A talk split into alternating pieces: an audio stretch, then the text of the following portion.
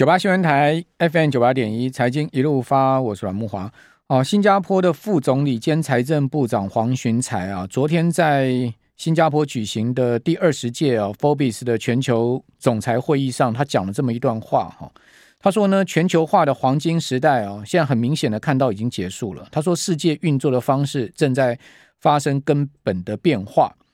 那黄循财说呢，尽管各国还没有完全退回保护主义啊，但是企业越来越受到地缘政治紧张的局势的影响啊。呃，他特别提到了美中的紧张关系啊。那他同时说呢，呃，新加坡跟东协其他国家希望美国跟中国是建立平衡的关系，好，希望两国根据自身的优点，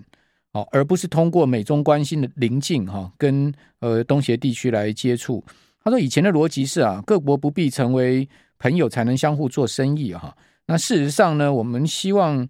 我们彼此交易跟投资的机会越多，好，我们就能越能平息地缘政治的竞争。好，还记得麦当劳理论吗？好，只要麦当劳有的地方就不会有战争。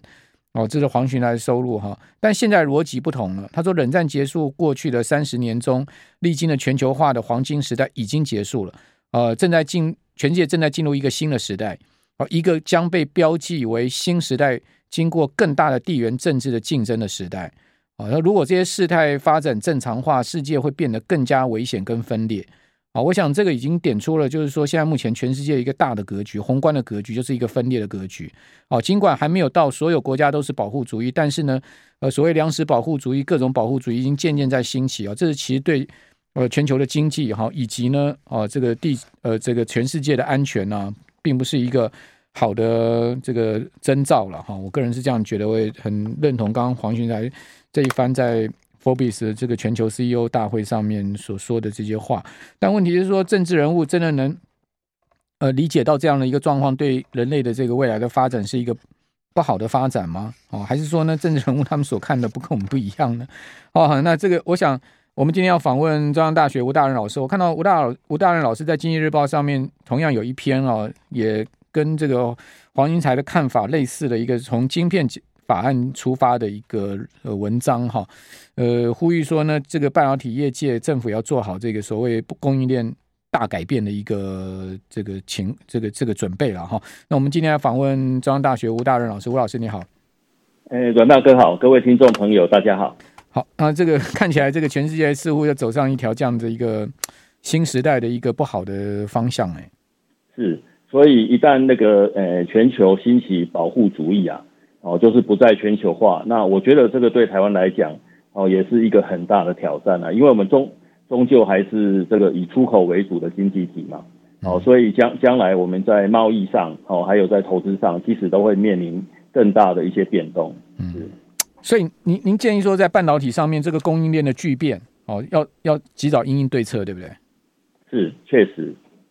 因为我我们过去啊，跟美国就是形成诶一个互补的关系嘛，嗯，哦，就是美国它的这个优势啊，其实它的竞争优势是在创新，还有它的品牌的维持哈。那台湾呢，我们的竞争优势是在制造，哦，所以我们其实在过去呢，哦，就是一用利用这样的一个互补关系，哦，各各发挥哦我们自己的强项，那这样子的话，我们才能够有效率的哈去进行。哦，那个开发还有生产，哦，那一旦诶、欸、这样的状况，哦，就是被被打破之后，那我想，诶、欸，对台湾来讲，其实，诶、欸，我们将来就是在诶、欸、这个产业的发展上面，哦，确实会碰到很大的挑战。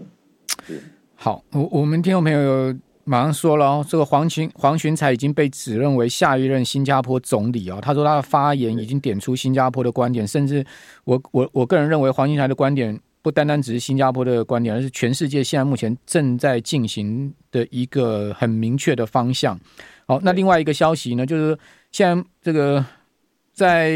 乌克兰东南边呢，正在举行一系列公投嘛，就是四个地区要加入俄罗斯的这个公投。哦，那现呃，这个分析人士说呢，这些投票被广泛广泛的认为是有被操控跟非法，但是当然是从。非俄罗斯的观点，看俄罗斯当然认为这个投票是他们公正进行的哈。那同时，俄罗斯在这个周末哈会宣布哦这个公投的结果哦。那呃，是不是这四个地区会并入到这个俄罗斯的领领土以内呢？这是叫陆俄公投哦。哦，顿涅茨克、卢甘斯克东部地区跟呃扎波罗热还有赫尔松，好，这四个地区进行的所谓的呃陆俄公投，好，现在目前持续在进行哦，这个周末好就会有最新的消息，好，而更重要的是什么呢？俄罗斯呢宣称啊，哦，如果说它的领土受到威胁，听清楚哦，领土受到威胁，呃，莫斯科已经正式表示它有权使用核武器。嗯，那如果说这四个领四个地区被并入俄罗斯，那一旦这四个地区受到攻击的话，就是说有这个乌军进入的话，是不是就视同俄罗斯的领土受到威胁呢？这个事态现在目前已经演变到这样的一个情况，就是说现在目前一个新的变数哦，在乌俄战争下面投下了一个新的变数，莫斯科已经正式宣布了说，他有权使用核武器哦，如果他的领土 territory 哦受到威胁的话。哦，这个是我根据 CNBC 最新的报道哈，提供给听众朋友参考。好，那我们除了这些，看到人类这个发展真的是怎么会走到这样的一个地步哈？那当然，现在目前地缘政治的风险当然也不是只有乌俄了哈。那我想，我想我听众朋友也都知道，哦，还有很多地方面临到这个。地缘政治风险，好，那在这样状况之下，当然消费信心不会好，所以我们赶快来请教吴老师，最新的中央大学财经中心今天所发布出来的呃 CCI 最新的状况是怎么样呢？OK，呃，这个月的消费信心啊，跟上个月相较是，呃，就是它是小幅度的下跌，好，就是下跌了零点四九点。那最新的指数呢是来到六十二点五九，好，那虽然它下跌的幅度并不大。但是它是创了九十八年十二月以来的最低，哦，所以它是十二年十月以来的最低了，几乎十三年，就等于是，哎，对，大概就是从金融海啸结束以后，哦，那现在呢是那个信心最低迷的时候，那在六个分项指标里面呢，哎，只有一项上升，哦，另外五项是下降，哦，那上升的部分呢，却却是物价，哦，就是对物价的信心呢，诶，基本上也。它上升的幅度也很小，好，所以我们大概是可以把它解读成，它大概在这边就是有点止跌的状况了，嗯，好，那但是呢，因为它它的这个具体的数据还是非常的小，好，就是它是二十六点九，好，那诶这个分数很低嘛，所以它也是代表，哦，大部分的民众，哦，都还是还是蛮忧心未来半年，好，物价会继续上涨，好，那那唯一的差别可能就是。是大幅上涨还是小幅上涨了？那我看了一下细部的数据，哦，大概是这样，哦，就是认为未来半年，哈，物价会继续上涨的呃占比，哈，是超过百分之九十六，好，所以呢，那个，诶，现在虽然，哦，这个月有小幅度的回升，但是，诶，其实大部分的民众，哈，对物价的呃这个情况还还是比较忧心的，哈，而且那个看起来。呃，这个这部分的信心哈、哦，还是还是很低，哦，但是呢，呃，就是就这个部分啊，实际的状况，其实物价的这个压力也是慢慢在疏解嘛，哦，因为通膨哦跟那个升息的一些影响，哦，所以全球的这个需求下降，那需求呢，当然主要哈、哦、就是投资跟消费啦。好，那这两个部分呢，哈，特别是受到升息的影响，嗯，好，所以它下降的幅度其实是蛮可观的，好，所以我们也可以看到，哦，最近呢，那个油价，哦，西德州原油，哦，它甚至已经跌破八十美元了，是，哦，所以所以全球的需求下降，好，我觉得对大宗商品的这个价格，哦，也是会产生蛮大的影响了，好，所以所以呢，其实我们接下来通膨的压力，好，特别是国际通膨的压力。哦，应该是还是会慢慢的减缓的，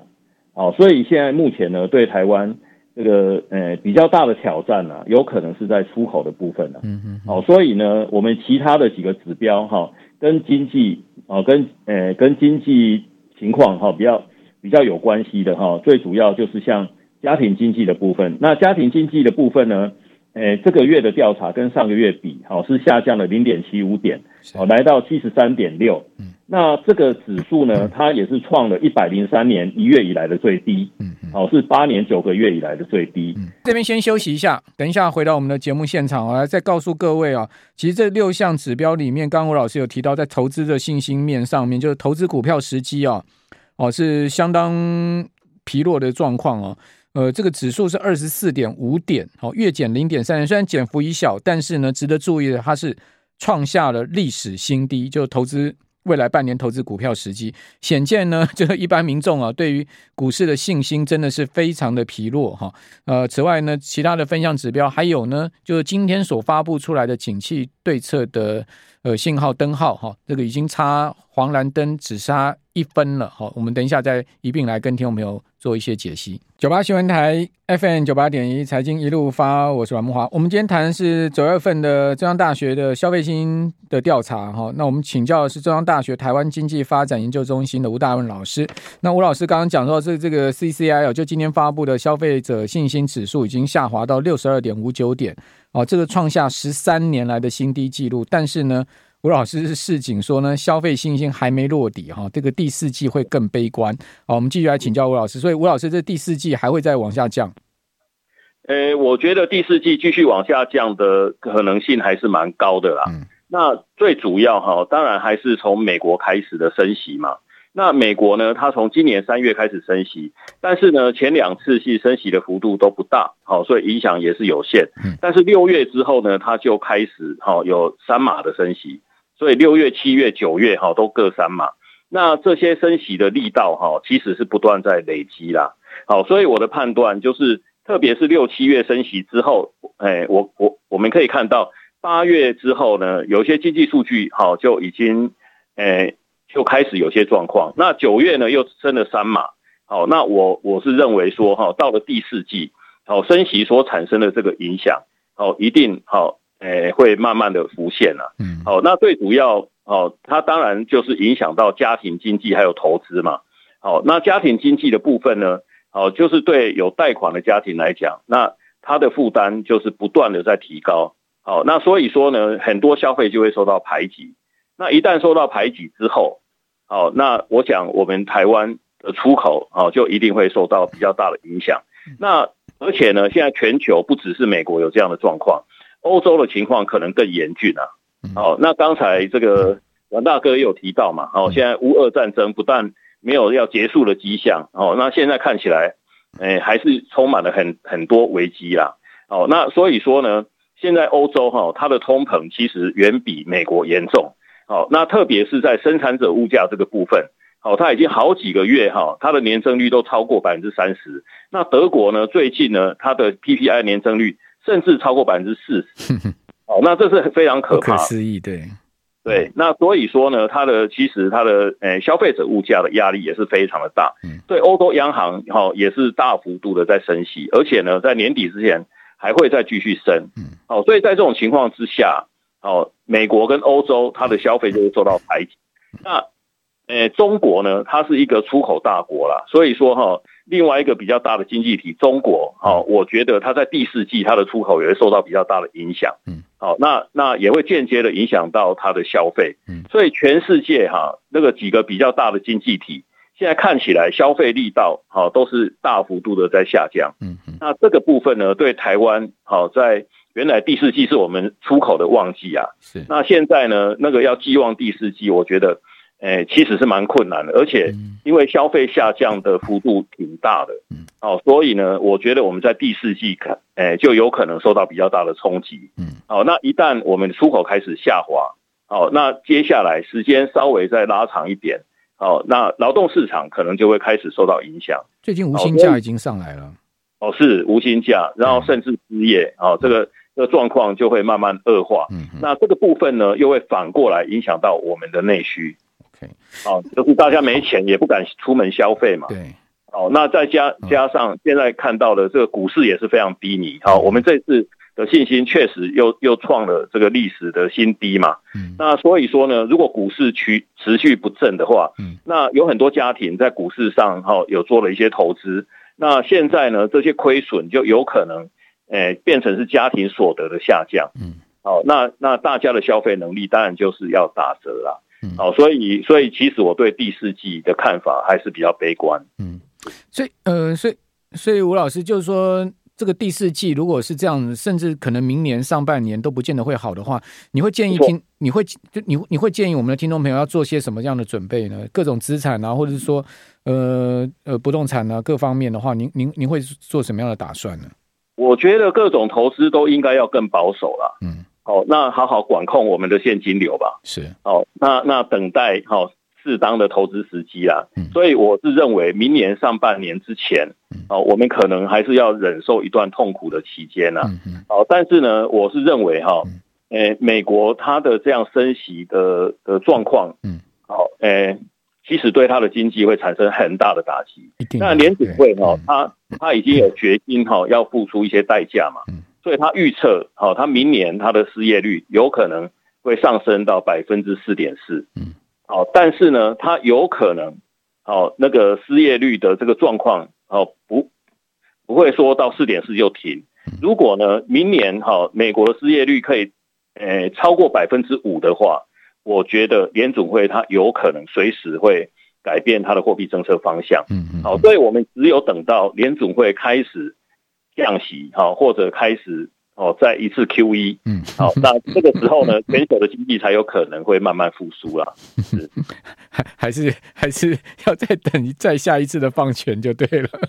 没错，没错，现在看起来只有只有这样，所以大家还是必须有点耐心呐。哦，在非常时期，呃，各种投资行为都应该要偏向保守了。要先自保。好，对，好。那那您觉得这像像国安基金啊，哈，或者说今天甚至央行都已经讲说不排除可能会动用这个外汇管制，这是非常非常的那个那个呃呃严肃的一个事情哈。那这样子的做法对于资本市场会造成什么样的正反面的影响呢？呃呃，其实这这些呃国安基金哈，但呃应该是在非常时期使用了。嗯，那我是觉得他在七月的时候。呃，它的进场时机有点太早。好，那那当然，那个国安基金它还是会对股市哈有一定支撑的力量啊。好，但是现在呢，看起来这个呃，就就是我们外资哈之所以会撤离台湾，我觉得并不是利差的问题啊，而是因为我们台湾以出口为主嘛。好，所以现在还是有很大的不确定性。所以很可能外资是看坏台湾的基本面，是。好，所以才慢慢的，这应该还蛮肯定的，就看看看坏企业获利嘛，没错，哎，那那所以说，哎，当然台湾的企业长期还是有它的竞争力啦，好，但是呢，当全球景气下滑的时候，我觉得我我们的出口一定会受到很大的影响，这个时候你再有竞争力，恐怕也无济于事，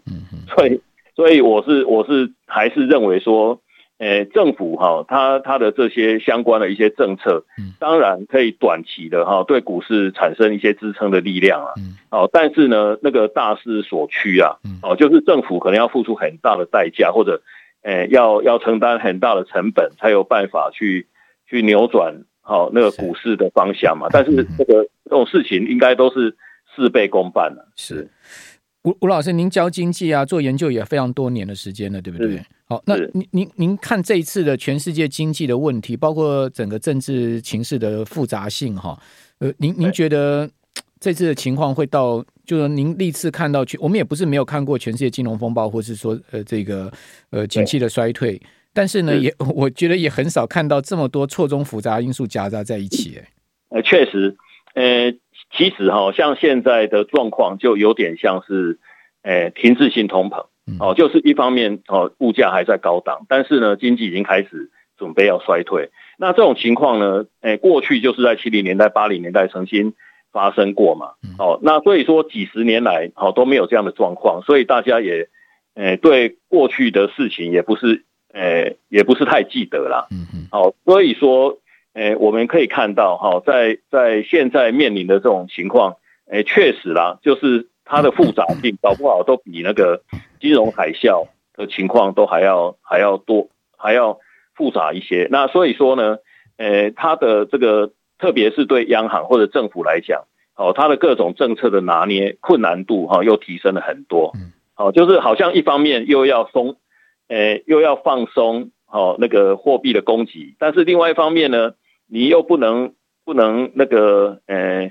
不去紧缩哦，就是一方面有物价的问题，另外一方面又有经济成长的问题。那对政府来讲哈，对对那个呃央行来讲，其实这个都是很困难的决策。对，好，这个真的确实了，就是说呃一九七零年代大家可能没有印象，我也是在小学嘛，那个退出联合国、美中断交，全部都是在那个十年内嘛。哦，所以我还记得那时候这个。我读国中的时候，校长沉痛的召集全校站在穿堂上说：“我们跟美国断交了。”那时候心里在想说：“断交就断交嘛。”好，这个 真的没什么印象。好，非常谢谢吴大仁老师。